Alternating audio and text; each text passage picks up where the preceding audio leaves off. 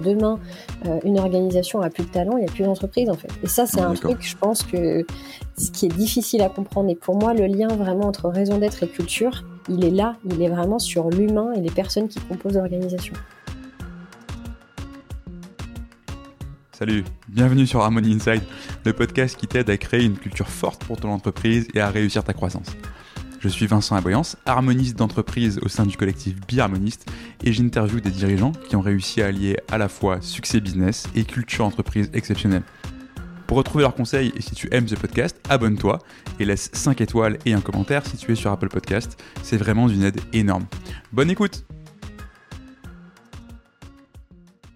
Salut Aurélie Salut Comment ça va ce matin? Bah écoute, euh, super. Euh, on va le dire aux gens, on s'est battu euh, longuement avec nos, outils d'enregistrement, mais tout va bien. Tu m'entends, je t'entends, les gens nous entendent, donc donc c'est parfait. On peut on peut commencer. Et toi, comment ça va? Eh ben moi, ça va très bien. J'ai pas beaucoup dormi cette nuit, comme je te le disais, puisque ma petite a décidé à 4h30 du matin de ne plus avoir sommeil. Donc on a fait avec les aléas. C'est mm. voilà, c'est la vie. C'est un choix euh, voilà, euh, intéressant, hein, effectivement. Euh, et écoute, tu nous as déjà, dit du coup un peu sur toi, mais pour les gens qui nous écoutent, est-ce que tu peux te présenter, s'il te plaît, Aurélie? Avec grand plaisir. Bah, du coup, je m'appelle Aurélie. J'ai grandi en Bourgogne, une belle région bien brumeuse par saison.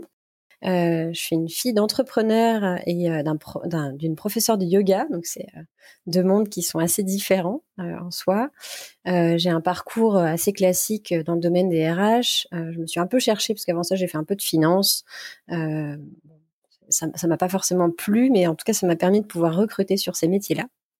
Et du coup, bah, voilà, je travaille vraiment dans le domaine du recrutement maintenant depuis plusieurs années. On va pas dire l'âge. Il paraît qu'il faut pas demander son âge en plus aux femmes, donc je ne sais pas, mon âge. pas prévu. Je ne l'aurais pas fait. non, là ça, fait deux minutes que je suis en train de me dire que franchement, yoga et, entre, et, entrepreneuriat exigent, exigent tous les deux beaucoup de souplesse et que je me retenais, tu vois, de faire cette blague. Donc vraiment. C'est vrai que je suis plutôt souple. On doit l'avouer. Euh, d'accord, donc du coup, tu étais, dans le, quasiment, euh, enfin, une, une, grande partie de ta carrière dans le recrutement et dans les métiers de recrutement. Exactement, c'est ça. Très bien. Et du coup, bah, flash forward en, en 2023. Euh, donc, tu es la cofondatrice de Omeva. Est-ce que tu peux nous expliquer ce que c'est qu'Omeva? euh, Omeva, c'est un cabinet de recrutement engagé qu'on a monté du coup euh, euh, en post premier confinement. on s'est dit que c'était la super bonne période pour entreprendre. c'est un cabinet qui se veut différent pour bah, différentes raisons. évidemment déjà par les métiers qu'on couvre, on travaille uniquement sur les métiers impact positif et liés au développement durable. Donc pour nous, le développement durable, c'est à la fois social et environnemental et euh, aussi par les valeurs qu'on incarne, euh, puisque donc on, y reviendra sûrement, mais on est euh, société à mission, partenaire du 1% pour la planète, et on travaille aussi en pro bono justement avec certaines associations qui n'ont pas les moyens de faire appel à un cabinet de recrutement classique. Hmm. C'est quoi là, je dis c'est le, bon, bon moment pour entreprendre. Qu'est-ce qui toi t'a conduit à, monter euh, web plutôt qu'une autre, boîte, plutôt qu'un autre cabinet? C'est quoi la, la, démarche qui t'amène à ça? Euh, c'est intéressant parce que j'ai toujours dit à mon mari, du coup, qui est aussi le cofondateur d'Omeva, euh, que je ne montrais jamais ma boîte. Euh, parce que je j'ai vu aussi mon papa euh, euh, plus jeune vraiment dans cette dans cette quête finalement de la satisfaction client très très pris aussi sur son temps personnel par sa par sa boîte et j'avais pas du tout envie d'avoir ça pour ma famille euh, et en fait, je suis arrivée à la conclusion que l'entrepreneuriat c'était essentiel parce que j'arrivais pas à trouver moi ma place dans la voie du salariat. Hmm. Euh, et j'avais vraiment l'impression, pour le coup, de, de pas avoir assez d'impact en fait dans mon quotidien.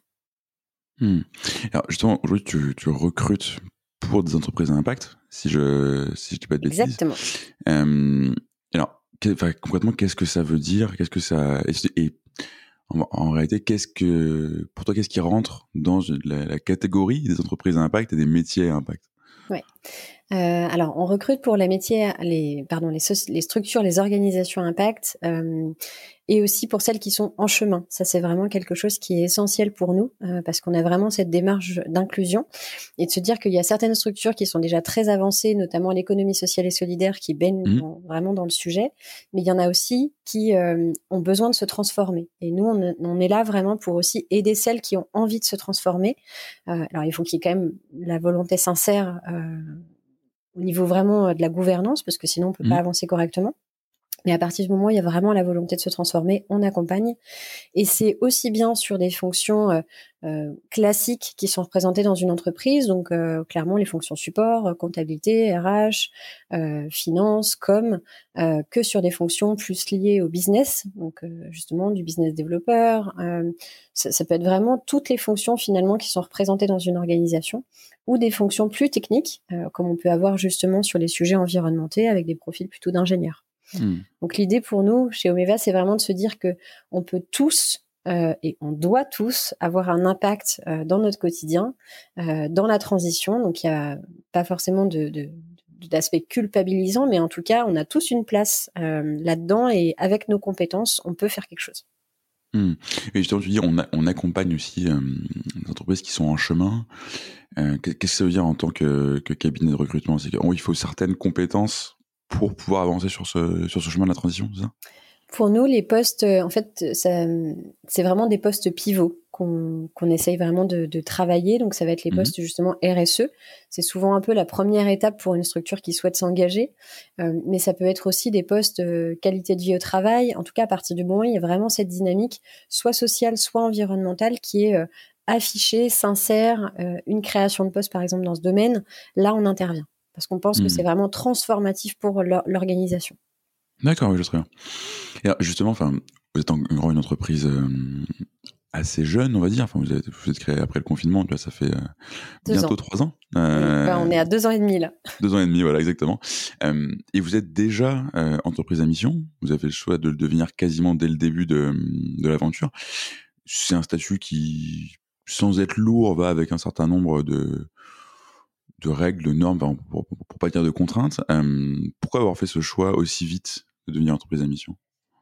Euh, pour nous, euh, c'est intéressant parce que la société à mission, j'ai cherché beaucoup au départ. C'était vraiment un... la société à mission. En fait, la loi Pacte est sortie en 2019, donc c'était vraiment mhm. tout démarrage. Euh, nous, cette qualité, on la, on, la, on le voulait vraiment au démarrage de l'organisation, mais bon, on, est euh, notre siège social est en Bourgogne. En Bourgogne, ils connaissaient pas du tout le statut d'entreprise à mission, donc je peux passe un peu les déboires administratifs, mais ça a été un peu compliqué. Donc on l'a, on l'a très réel d'un coup, tu sais. oui, clairement. Franchement, je suis allée euh, moi-même au greffe pour essayer de leur dire euh, il faut en fait cocher cette case là et c'est le greffe de Paris qui m'avait donné le tips parce qu'il savait pas du tout de quoi on parlait. Donc euh, c'était vraiment très drôle euh, mais vraiment pour nous ça permettait d'ancrer en fait cette démarche RSE très profondément et pour moi ce qui est intéressant dans cette démarche de société à mission c'est tout le processus en fait de réflexion qu'on a quand on démarre sa société puisque forcément, on démarre, on se dit, bah, on est direct dans l'action, on appelle des clients, on appelle des candidats, on construit ton offre et, go.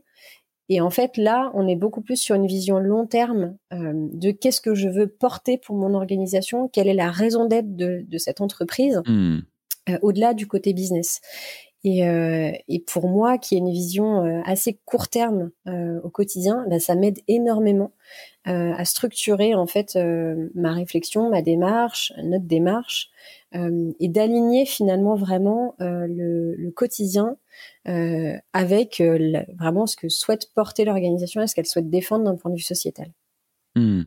Oui, effectivement, c'est un en termes de capacité à se projeter en tant que dirigeant, euh, c'est un outil qui est assez phénoménal.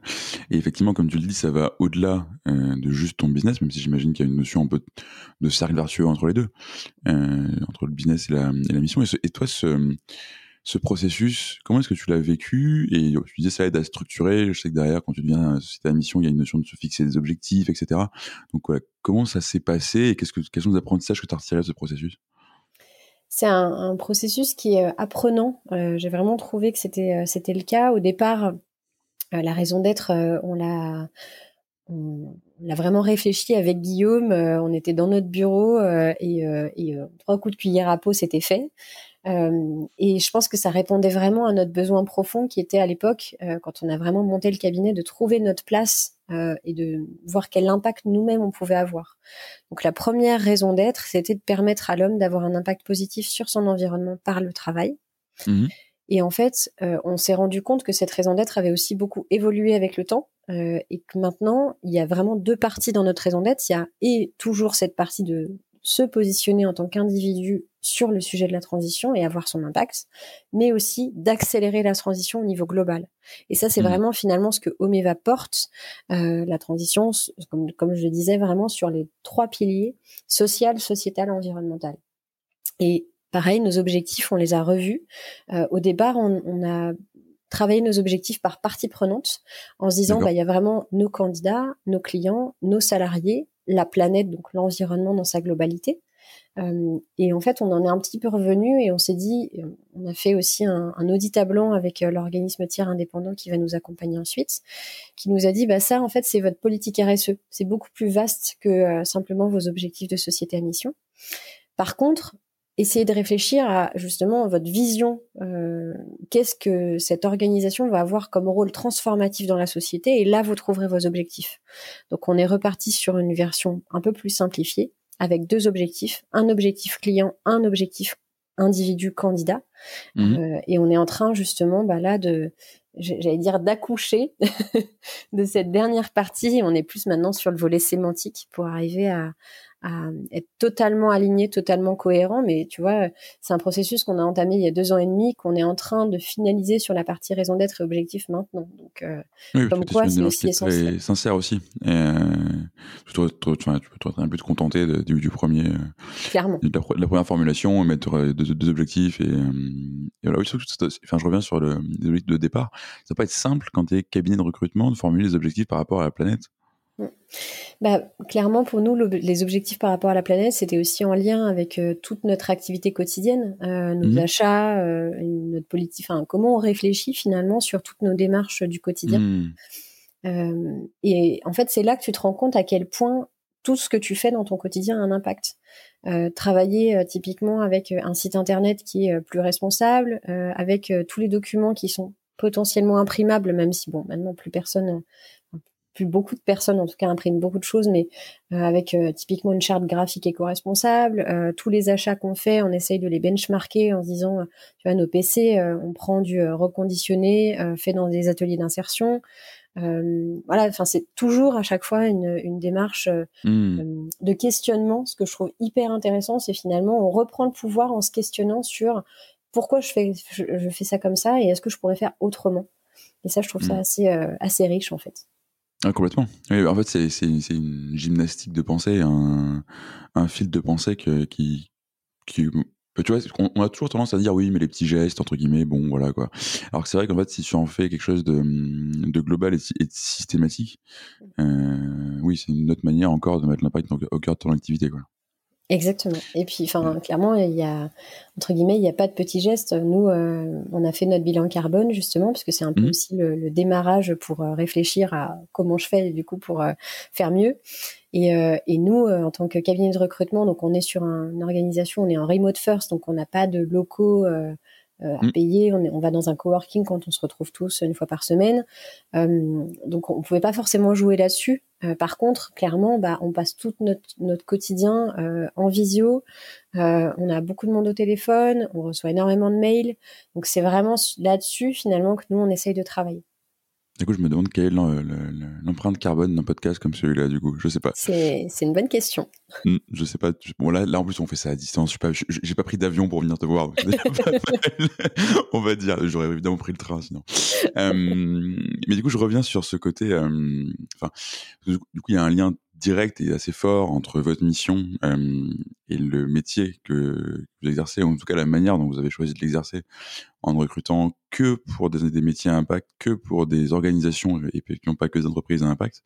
Euh, tu es sur une position qui est très nichée, sur un métier de recrutement où entre guillemets il y a des besoins absolument infinis euh, partout. D'ailleurs, on a souvent tendance à dire tout le monde peut devenir recruteur avec euh, LinkedIn, un téléphone et un, et un carnet.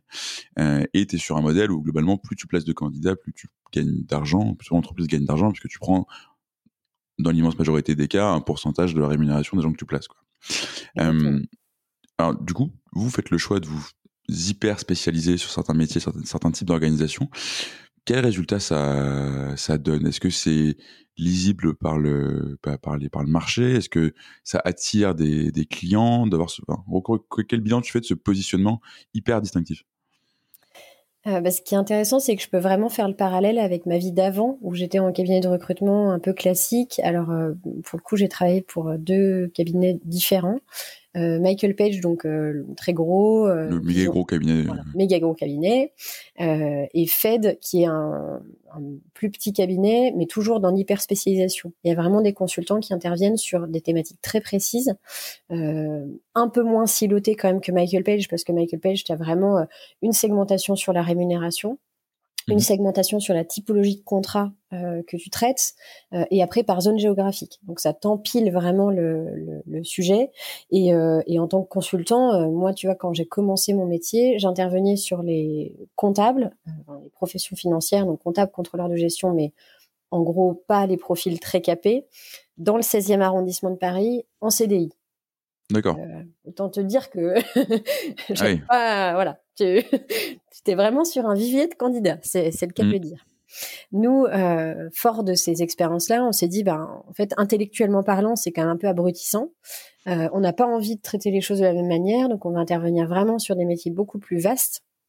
Et finalement, c'est ce qu'on propose aujourd'hui chez Oveva, d'intervenir sur des catégories de métiers très très variées, euh, donc, euh, comme je te le disais, hein, euh, de la fonction support, de la fonction technique, de la fonction terrain. Maintenant, on est en train un petit peu justement de compartimenter, mine de rien, aussi les choses, parce qu'on voit qu'en termes d'efficacité, parfois c'est compliqué. Donc là, on a, fait un, pôle environnement qui va traiter tous les sujets environnementaux, un pôle un peu plus en ESS et entreprises engagées, un pôle finance durable parce que c'est quand même des métiers bien spécifiques et c'est un peu comme mhm. ça qu'on essaie de, fonctionner.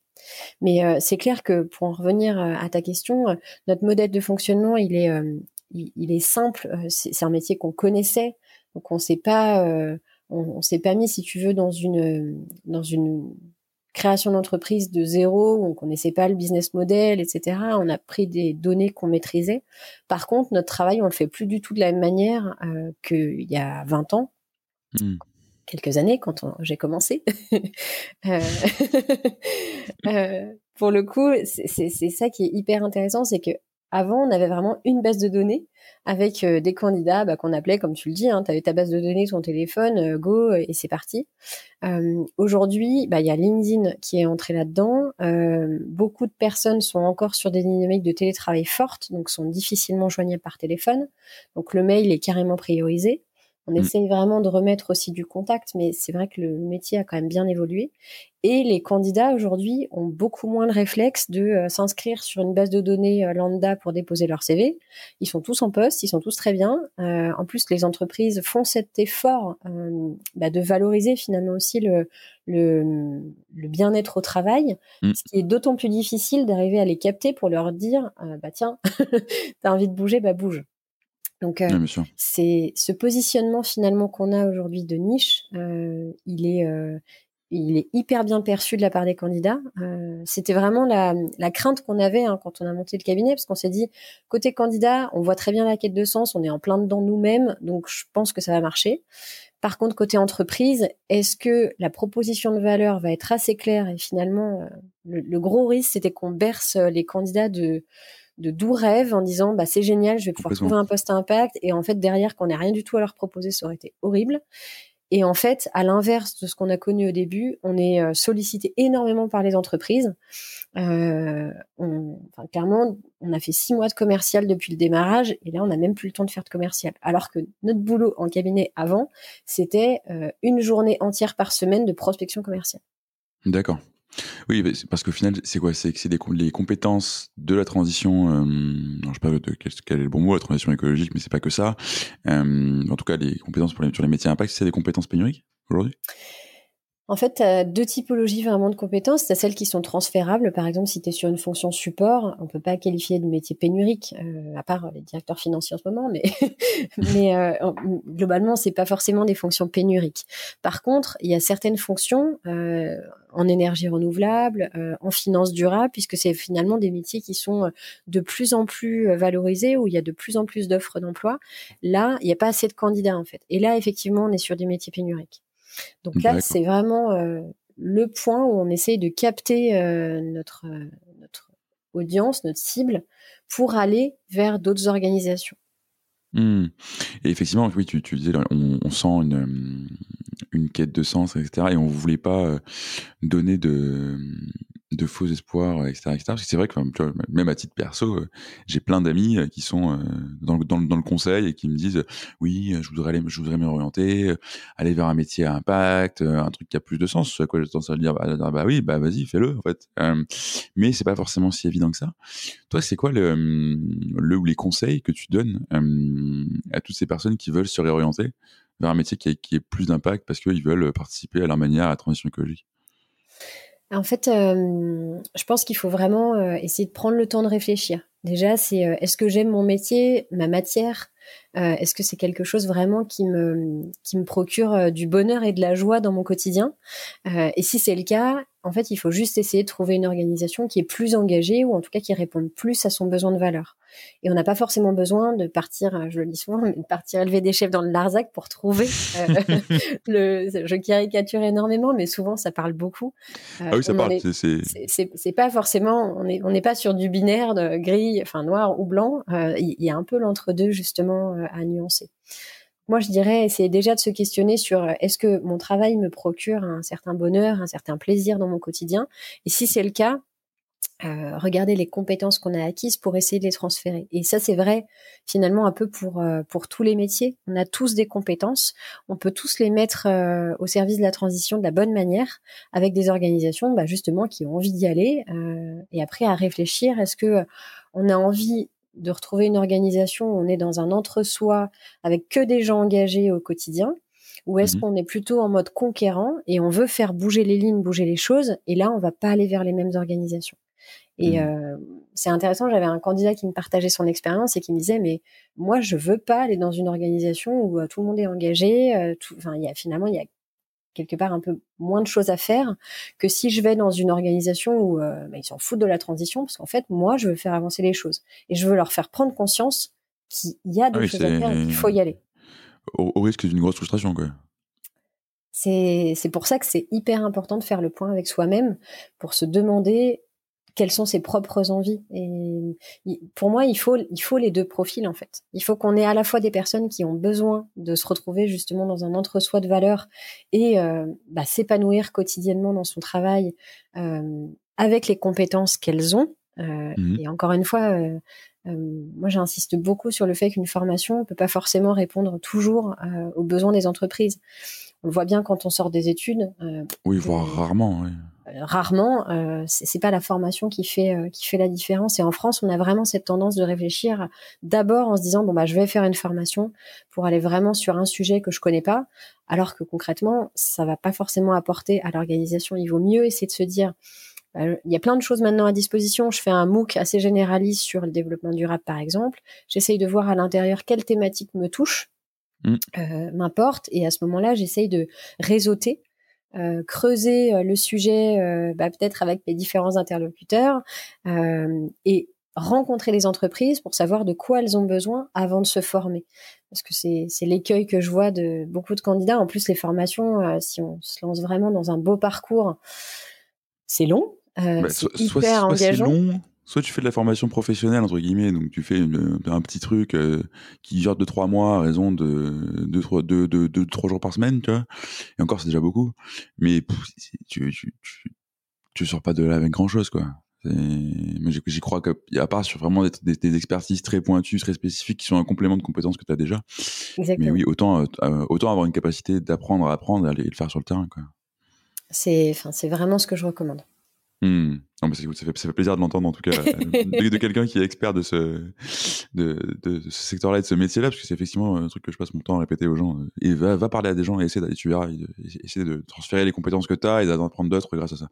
Euh... Le cas le plus, euh, le plus probant, c'est vraiment sur les métiers de la RSE, parce que vraiment, je, je, discute avec énormément de candidats qui me disent, moi, je veux être euh, responsable RSE, euh, chef de projet RSE, et quand je leur demande, mais est-ce que vous savez ce que c'est le métier?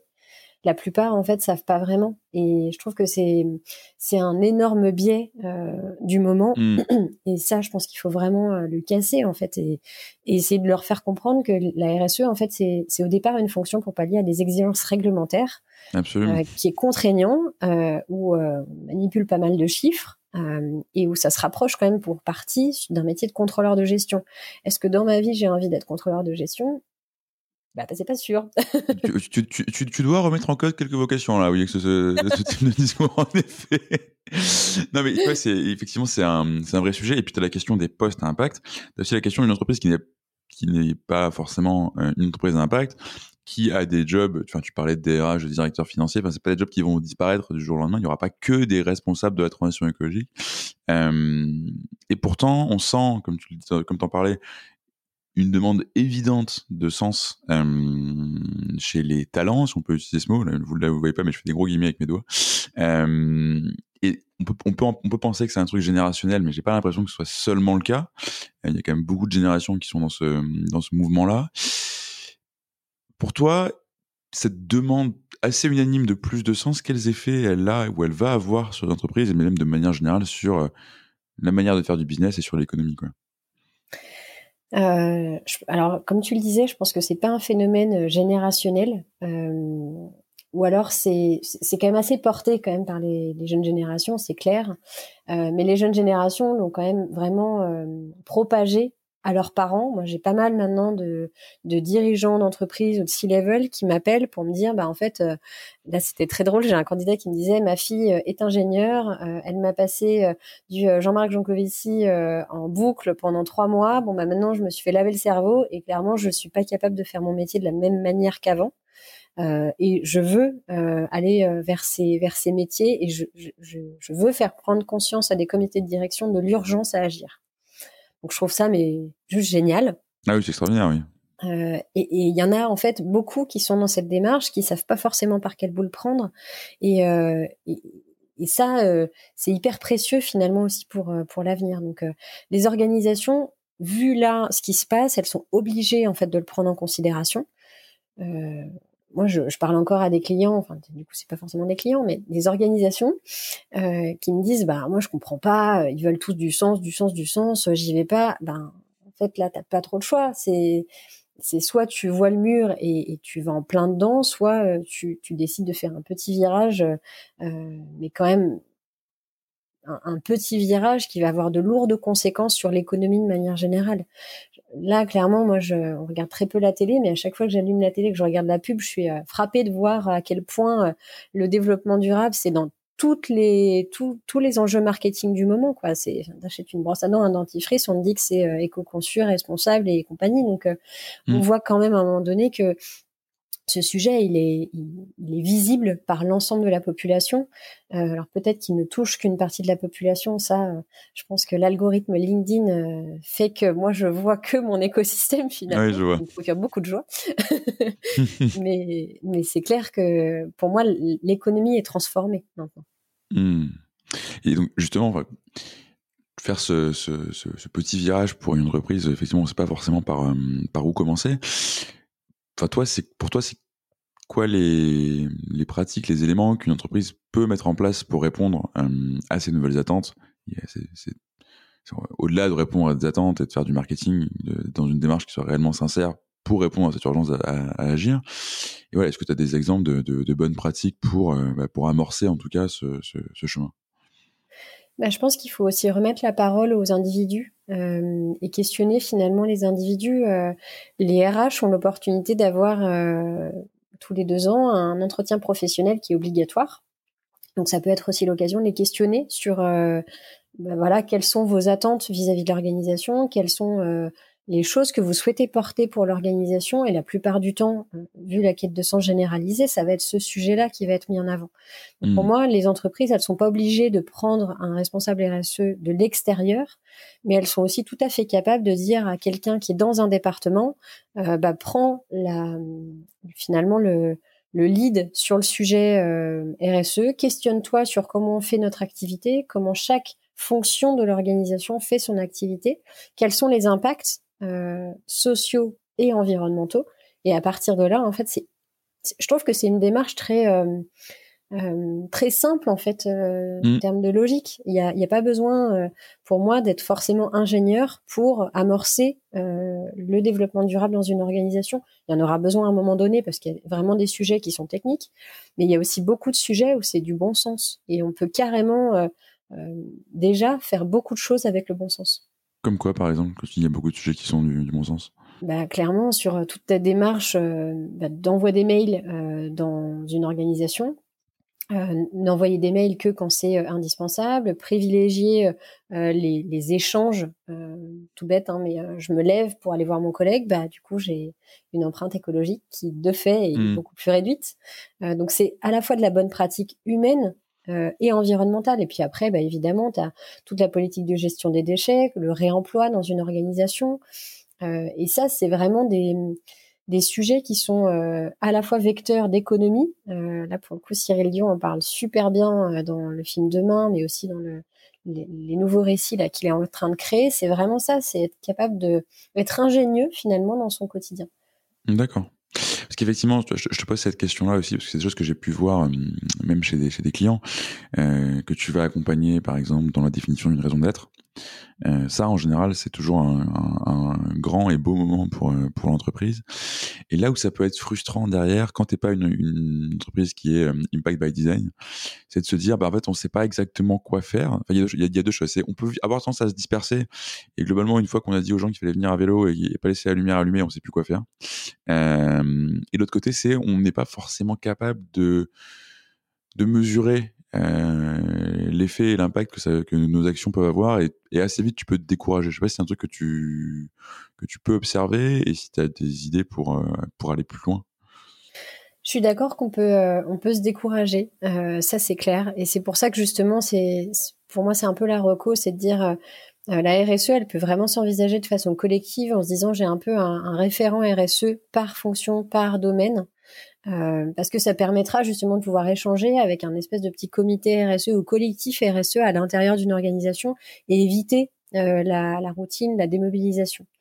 Euh, et après, je pense qu'il y a à la fois, en fait, il faut un, bon mix entre la, la, vision stratégique et ce qui doit finalement aussi provenir de la gouvernance et être porté par la gouvernance et incarné ensuite évidemment par les individus à l'intérieur, mais aussi du vraiment du des choses qui proviennent des collaborateurs et, renforcer finalement la capacité à prendre des initiatives sur certains sujets.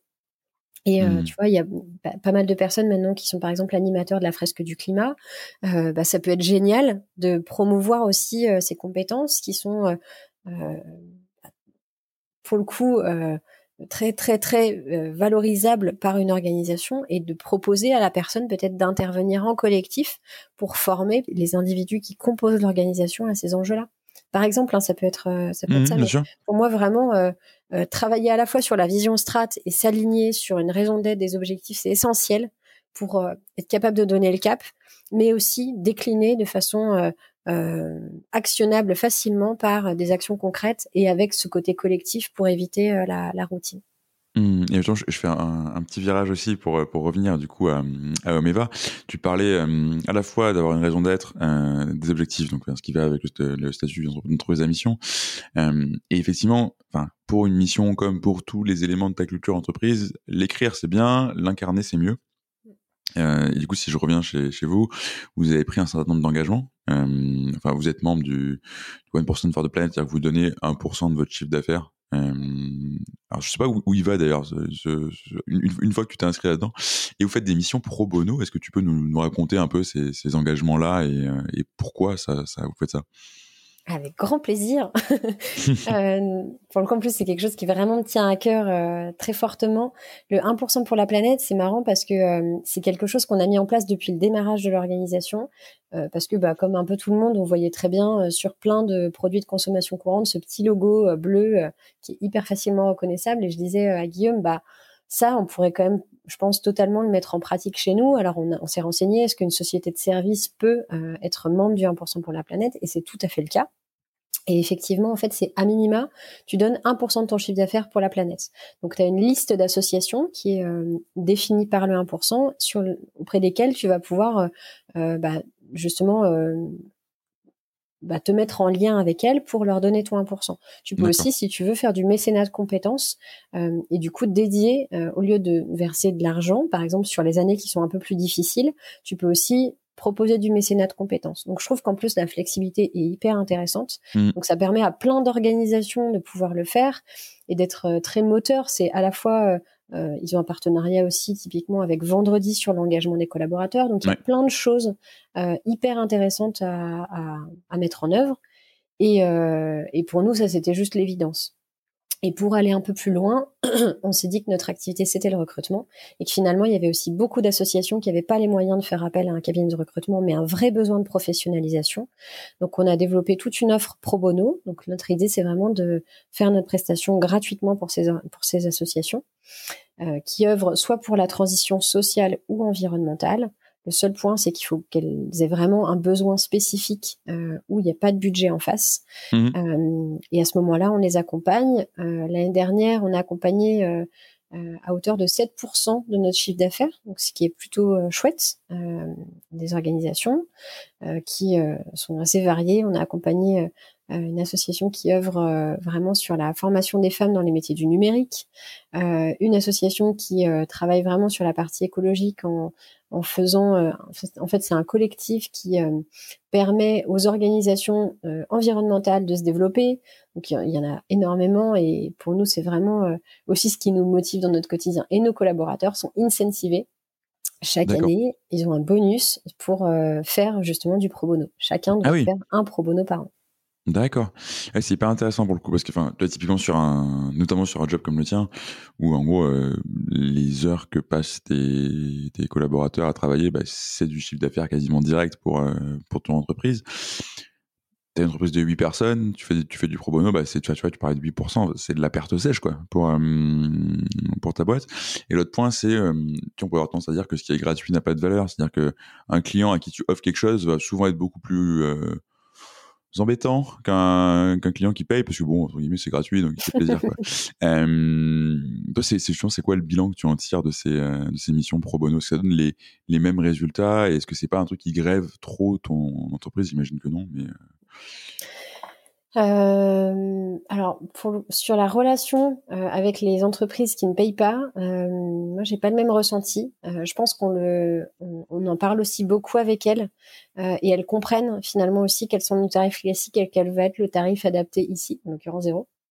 et de fait, la prestation a de la valeur et la relation a de la valeur. Et au contraire, on est plus, euh, enfin là, on est clairement RH euh, interne pour ces pour ces organisations-là que euh, quand on est chez un client qui paye finalement où lui va se dire, bah moi je mon besoin finalement ça reste un cabinet de recrutement. Il va beaucoup plus voir le côté un peu shark de se mmh. dire bah si moi j'y arrive, on va être presque en concurrence. Alors que quand on est sur une organisation, on a zéro derrière, bah là on fait carrément partie de la réflexion globale de l'organisation et c'est hyper intéressant.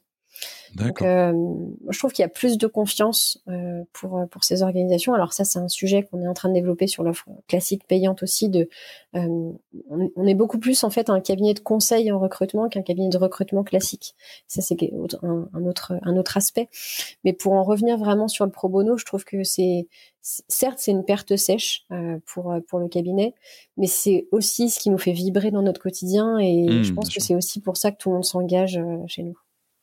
J'ai un peu tendance à me faire l'avocat du diable hein, sur ces, euh, sur ces questions-là en interview. Évidemment que c'est une très bonne pratique et justement, au contraire, c'est intéressant de voir euh, que ça peut le faire et que ça peut marcher parce que c'est souvent des choses sur lesquelles tu as des dirigeants qui vont hésiter à aller, euh, à offrir du service. Et, pour le coup, je trouve que c'est un levier extrêmement concret de mise en action de ta mission. parce que pour le coup, bah, tu, ouais, tu, tu prends un vrai engagement économique en termes de ressources. Donc c'est voilà, c'est plutôt une très très bonne pratique quoi. Mais ce qui est marrant, c'est qu'au début où on s'est monté, on bah, on n'avait pas de mandat, donc on s'est dit bah la première chose qu'on va faire c'est du pro bono. Les gens étaient hyper frileux en fait, hyper réticents de se dire non mais euh, qu'est-ce qu'ils nous veulent Ils nous proposent mmh. de, travailler gratuitement. Qu'est-ce qui se passe Alors, euh, ben... Un travail, ça mérite un salaire. C'est comme ça, on nous a appris. Bien sûr. Exactement, c'est très drôle. Et maintenant, du coup, c'est bon. les, les, structures ont compris. on communique pas dessus de façon très très importante parce que forcément, on a aussi une capacité d'absorption qui est limitée sur cette partie. Et ne venez pas tous demander des missions gratuites à Aurélie. Bah, il y a une liste d'attente après, hein. il n'y a pas de souci, mais il y a une liste d'attente.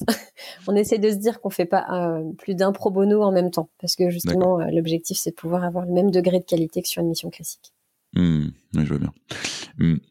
Je reviens sur ce que tu, que tu viens de dire. On est plutôt un cabinet de conseil en recrutement qu'un cabinet de recrutement. Qu'est-ce que tu mets derrière ça? Euh, c'est intéressant, c'est une cliente qui m'a fait ce retour-là en me disant, euh, bah, par rapport à vraiment aux, autres cabinets de recrutement avec lesquels je travaille, je vois vraiment la différence. Euh, nous, on accompagne euh, très fortement nos clients et nos candidats pendant tout le processus de recrutement. Donc, on a euh, pas mal d'échanges. Alors, candidat, c'est assez classique parce que en général, on fait une préqualification, un entretien, et puis après, bah, il y a tout le suivi finalement du processus. Mais c'est vrai que nous, on a à cœur de faire un briefing euh, pré-entretien pour donner euh, le plus d'informations possible aux candidats et qu'ils soient le mhm. plus préparés possible. On fait un débriefing ensuite et ainsi de suite en fait tout au long du processus. Euh, et après en fait on accompagne aussi sur toute la prise de poste.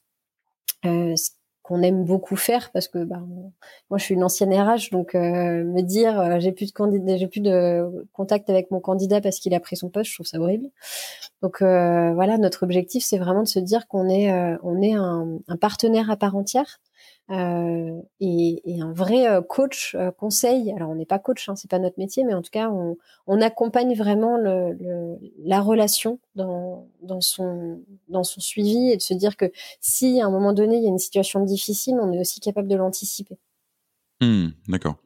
Et justement, tu vois, on, enfin, Omeva et entreprise à mission, j'imagine que dans vos clients, vous devez en avoir pas mal aussi, euh, ou à minima, sans, que le, statut soit forcément acquis, mais des entreprises qui ont euh, un, why fort, qui ont une raison d'être, etc. Est-ce que tu vois une différence euh, par rapport aux entreprises, je sais pas, plus classiques pour lesquelles tu pouvais recruter dans tes expériences précédentes, sur la manière de recruter, sur les attentes qu'elles peuvent avoir des talents qu'elles cherchent et sur la manière de les intégrer une fois qu'ils arrivent? Oui, euh, je vois une vraie différence. Alors pour nous, c'est essentiel justement que ces organisations aient un why fort et on en parle beaucoup pendant le, la prise de brief. Euh, c'est vraiment là-dessus en fait qu'on va nous capitaliser quand on approche nos candidats. Donc euh, on a besoin de saisir vraiment ce, cette, cette, cette, cette différence euh, qui, qui est celle pour laquelle après on communique vraiment dessus. et après sur les processus de recrutement, alors on va pas non plus euh, idéaliser euh, les choses. Hein, euh, il hein. y, y, a, des structures qui sont clairement à impact, qui socialement sont bah, pas au top. D'accord. Et on a aussi fait le choix de ne plus travailler avec certaines parce qu'on a positionné des candidats et on s'est rendu compte qu'en fait en interne il y avait un gros souci. Euh, D'accord. Donc ça, c'est aussi euh, le fait d'être indépendant, c'est ça qui est chouette, c'est qu'on est aussi capable de se dire, bah non, euh, on, on, a on a ouvert un partenariat parce que clairement la raison d'être, la mission, les l'impact par exemple écologique est très fort, mais en interne il n'y a aucun caring. Bah, collaborateur, il y a des burn-out, il y a, il y a des situations qui sont complexes et nous on n'a pas envie d'accompagner et de proposer ça à nos candidats, donc on, on, a, on va pas plus loin. Mmh, je vois. Effectivement, c'est un, un, un vrai sujet et c'est un truc que j'ai pu voir aussi. Des fois, tu, te dis, ouais, entreprise à mission, trop bien, ils sont, ils sont forcément super. Et, la boîte est tellement euh, focalisée sur sa mission qu'entre guillemets, ça écrase, ça écrase un peu tout le reste. Euh, voire, ça peut être euh, un, justificatif pour te, pour te dire, mais en fait, oui, tu vas, tu vas te buter au travail, mais regarde pourquoi tu le fais, quoi. Euh, toi, c'est quoi le lien que tu fais entre euh, entreprise à impact et culture entreprise? Clairement, je pense que c'est un très bon point que tu signifies, c'est que la, raison d'être doit être incarnée en fait et portée en interne. Et, pour moi, le, sujet de fond, c'est vraiment l'humain au centre de l'organisation. Et est-ce que l'humain est à la bonne place? Est-ce que les RH dans une organisation en fait ont pris leur place aussi? Parce que, enfin, moi, c'est c'est un peu mon cheval de bataille, mais je pense que vraiment les RH ont un énorme rôle à jouer justement dans l'organisation pour euh, infuser cette culture d'entreprise. Euh, et aujourd'hui, le calendrier RH, il est euh, hyper complet. on en a toute l'année. Elles sont, elles sont le, biais de base. les RH sont clairement sous l'eau parce qu'il y a plein de sujets finalement qui sont administratifs, mmh. qui ne doivent pas être portés par les ressources humaines ou les richesses humaines, mais qui doivent être vraiment en dehors.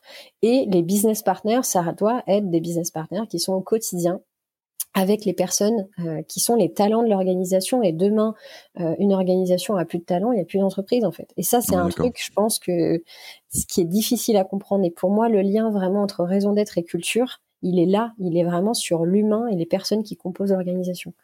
Mmh. Et d'ailleurs, ça peut être une bonne pratique, même quand tu es chez ta mission, d'avoir un objectif qui soit un objectif interne. Exactement. Euh, qui soit axé collaborateur. D'ailleurs, c'est ce que tu as choisi de faire euh, aussi. Donc, euh, oui, complètement aligné avec toi. on commence à arriver vers la fin de cette interview. Il y a une question que je voulais te poser qui a qui est un peu en dehors du cadre de, ce qu'on dont on discute sur ce podcast, mais c'est simplement un sujet qui m'intéresse en ce moment et je me suis dit que tu serais une bonne personne pour, peut-être m'éclairer là-dessus. Euh, c'est sur le concept d'économie régénérative. Euh, c'est un truc dont on entend beaucoup parler, euh, qui semble être porteur de plein d'espoir et de solutions, etc. est-ce que tu peux nous dire ce que ça recouvre pour toi? Parce que évidemment, comme le mot impact, comme le mot RSE, à l'époque, on va commencer à entendre à toutes les sauces. Et est-ce que c'est encore l'étape d'après euh, pour les entreprises ou est-ce que c'est juste un nouveau mot à la mode quoi? Alors pour moi, c'est euh, carrément l'étape d'après pour les organisations. Euh, qu'elles devraient prendre maintenant. en fait, je trouve que c'est hyper intéressant. C'est les solutions qui sont vraiment basées sur la nature ou fondées sur la nature. C'est observer comment ça se passe dans un milieu de vie où finalement l'homme n'a pas euh, d'interférence, euh, et ben tout s'équilibre finalement de façon hyper saine, hyper sereine. Et il y a aujourd'hui beaucoup d'organisations justement qui euh, travaillent sur la recherche pour comprendre comment ça se passe dans un finalement c'est typiquement le cas hein, des puits de carbone. Il y a aujourd'hui la possibilité finalement alors on compense, on plante des arbres, ok ça marche, l'objectif numéro un, c'est quand même juste réduire euh, son empreinte carbone, mais pour le réduire, il y a effectivement la consommation qui doit baisser, mais il y a aussi finalement les écosystèmes qui doivent se restaurer. Et euh, prendre en considération justement la restauration des écosystèmes euh, de façon plus en lien justement avec la nature, c'est ça en fait la clé de la, régénération pour une organisation. Et la régénération humaine est aussi hyper importante. Il y a, justement, le, enfin là pour le coup, le podcast euh, est centré sur ces thématiques aussi de culture d'entreprise. L'humain est au cœur de ces cultures d'entreprise euh, et la régénération humaine est fondamentale. Donc ça passe par le bien-être au travail, euh, le bien-être de ses collaborateurs, comment on traite ces différentes parties prenantes? Ça, j'insiste aussi beaucoup avec mes clients sur la notion de gagnant-gagnant. Mmh euh, parce que bah, nous, on est euh, prestataire de recrutement, certes, mais l'objectif, c'est vraiment de rééquilibrer la relation euh, et qu'on puisse bah, tous finalement en vivre de façon confortable, dans de bonnes conditions. D'accord, oui. Donc en fait, il y a cette notion de rentrer dans, un jeu à somme positive, déjà avec tes clients, ensuite avec tes parties prenantes, ce qui est déjà un step d'après que tout le monde n'envisage pas, et idéalement de considérer euh, la, planète comme une de tes parties prenantes. Quoi. Exactement, c'est ça. Il y a même, euh, pour le coup, là, il y a, un gros sujet sur la comptabilité justement extra-financière. Mmh c'est euh, pour moi le sujet là où justement bah, les comptables qui sont parfois des fonctions un petit peu Ah, on, reboucle sur le traumatisme de Michael Page, voilà, arrondissement. Exactement, c'est ça. on voit, on voit pas forcément de biais de créativité en fait chez ces profils et c'est hyper dommage parce que là il y a un énorme travail à faire et euh, de se dire que typiquement quand tu produis une ramette de papier, certes, euh, tu as dépensé de l'argent pour aller couper ton bois, machin, mais qu'en fait, in fine, tu as quand même tué un arbre, ou tu, en tout cas, tu l'as stoppé dans sa progression, euh, et ça, ça a un coût c'est quelque chose qui va être euh, très fort en fait dans l'avenir. Et là, il y a un énorme travail à faire sur vraiment le fait de se dire euh, quel est le coût associé à finalement dès que je j'impacte la nature. Mmh. Ok, je vois. Merci pour, euh, pour ces, éclairages en tout cas. Une, question traditionnelle pour finir cette interview. Toi, quel serait le conseil que tu donnerais à un dirigeant qui hésite à travailler sur sa culture entreprise moi, je lui dirais que la, la culture, c'est bah, forcément quelque chose de fondamental, qui a déjà une culture, a priori, dans son organisation. Dans toute organisation, il y a une culture. Donc ça c'est certain. À partir du moment où il y a un dirigeant, des personnes qui travaillent avec, il y a une culture. Donc travailler dessus pour moi c'est c'est comme aller au sport, prendre soin de soi et, et, travailler sa santé mentale. Et eh ben c'est essentiel. Mmh, y arriver. Merci beaucoup Aurélie, c'était un plaisir de faire cette interview avec toi. Moi aussi, merci beaucoup pour l'invitation. À bientôt. À bientôt. Bonne journée.